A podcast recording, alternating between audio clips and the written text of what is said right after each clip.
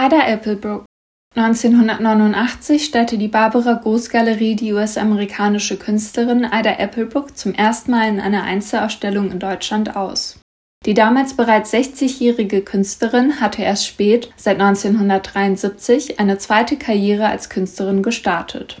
Sie wurde ab Anfang der 1980er Jahre in New York von Ronald Feldman vertreten, der sie in den USA bekannt machte und mit dem Barbara Groß in der Anfangszeit eng zusammenarbeitete, wie zahlreiche Briefe im Archiv belegen. In Deutschland war Applebrook 1987 auf der Documenta 8 erstmals einem größeren Publikum vorgestellt worden. Ihre Bildserien Personal Histories mit stereotyp erstarrten Figuren in alltäglichen Situationen blenden Erlebnissequenzen wie Angst, Erstarrung, innere Leere und Hoffnung nebeneinander, die sie mit Gesprächsfetzen kombinierte.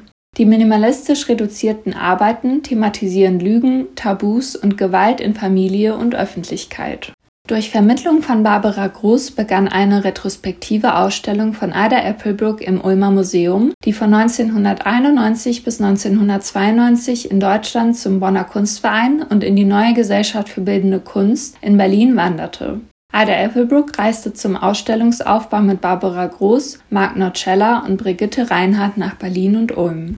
Durch Vermittlung von Barbara Groß organisierte das Ulmer Museum für Ida Applebrook 1991 eine Wanderausstellung, zu der auch ein Katalog erschien. Ida Applebrook war beim Aufbau der Ausstellung anwesend. Barbara Groß begleitete die Filmemacherin Jacqueline Kesfaquet während der Dreharbeiten einer Dokumentation über Ida Applebrook für den Bayerischen Rundfunk